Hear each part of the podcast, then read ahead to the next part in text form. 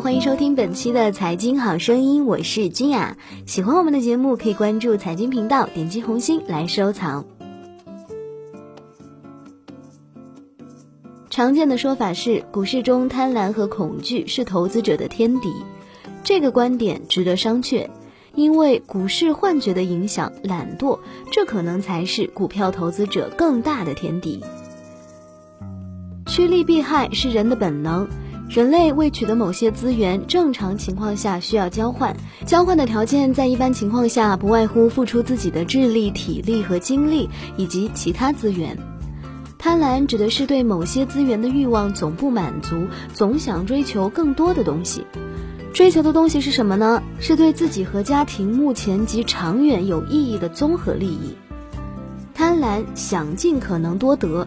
这个多指的是超出自己的能力和资源边界，以及过分的追求。从这个角度上看，贪婪者还是有些责任心的。从动机上说，贪的人还可以被原谅，因为贪的人毕竟有更高的目标，想着有可能获得更好的效益。贪婪可以促进人们思考，思考的问题多了，就可能总结出失败的教训，积累成功的经验。这也是成功的必要途径。有贪念，只要通过正常途径满足贪念，应该无可厚非。这里需要特别强调，通过正常途径满足贪念。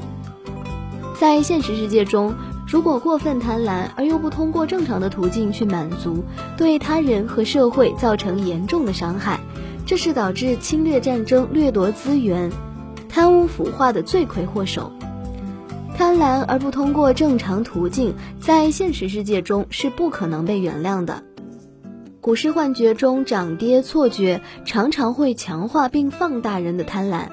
涨跌太容易了，干嘛不多得？不考虑自己的条件呢？总想着多得，可是你总想着多得，有可能引起其他非正常途径的选择，并造成很大的损失。作为一般投资者，无法影响整体市场，自己过分追求盈利和多得，不会对其他人和市场整体形成危害。因此，在股票市场，一般中小投资者贪婪，对其他人和社会的影响比在现实世界中小得多，几乎可以忽略。恐惧主要表现为恐惧损失，恐惧自己的能力达不到，恐惧自己不如别人。怕损失的结果，无非是该得到的没有得到，该多得的却少得了。在股票投资中，首先表现为不敢买，不敢买就可能会失去盈利的机会，但至少没有损失。其次表现为早点卖，持有的股票不敢继续持有。如果是股票处于上涨中卖早了，只是没拿到该拿到的盈利，少些盈利而已。如果是股票处于下跌中，此时即使有亏损也不会太大，因为既然是下跌过程，早卖总比晚卖损失的更小。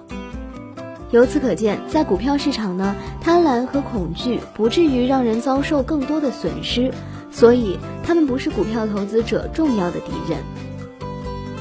懒惰指的是不愿意干某事，主要是该做想做的事不做少做，或者故意推迟以后做。糊弄着做，偶尔做，被动的做，还包括懒得想、懒得学习、总结、改正、提高。懒惰最大的特点是没有目标，不知道该干什么。如果做自己喜欢的事情，这个世界就没有懒人。例如，有些学生、成人喜欢打游戏、打麻将，可以废寝忘食，通宵达旦。但一到写作业，包括阅读和复习功课、干家务时，则能拖就拖，能推就推，能糊弄就糊弄。这些人懒不懒呢？肯定是懒的，因为他们没有主动、及时、认真的去做该做的事情。懒惰的对立面是勤奋。何谓勤奋呢？是指主动、认真且及时做应该做而不一定是喜欢做的事情。当然，整体上说，人是勤和懒的结合体。例如，一些白领上班工作勤奋，回家懒得做家务；有些人学习勤奋，但懒得做家务。因此，我们要探讨的是关于做某一方面具体工作的懒，也就是股票投资过程当中的懒。当然喽，还有一种人基本上没有他喜欢做的事情，什么都懒得做，这一般是身体原因造成的。要么是疾病缠身，要么是天生的素质差。天生懒惰的人一般没出息。进入股市的投资者一般要么有些想法，天生懒惰的人啊都少。曾经有人说是懒人改变了世界，促进了文明。例如不愿意走路，发明了自行车；骑车骑累了，发明了汽车。其实呢，应该这样说，是人类的永不满足，而不是懒惰，促进了各种文明及人类的进步。总之，股市的复杂使人觉得勤奋没有用，不能马上看到勤奋带来的结果。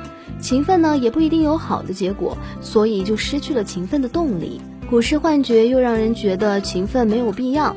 这么容易挣钱，为什么要勤奋呢？股市幻觉使人失去了勤奋的压力。现实是，股市非常复杂，盈利非常困难，因此。在这么复杂的股市里投资，必须明确，只有自己才是自己所有行为的最终决定者和第一责任人。更要努力，更不能为股市幻觉所迷惑，以为不付出天上就会掉馅饼。不是这样的，股市投资技术含量很高，是一项专业活动，需要更高程度的付出。只要付出，注意克服自己本能的一些弱点，就比现实世界中更容易实现自己的梦想。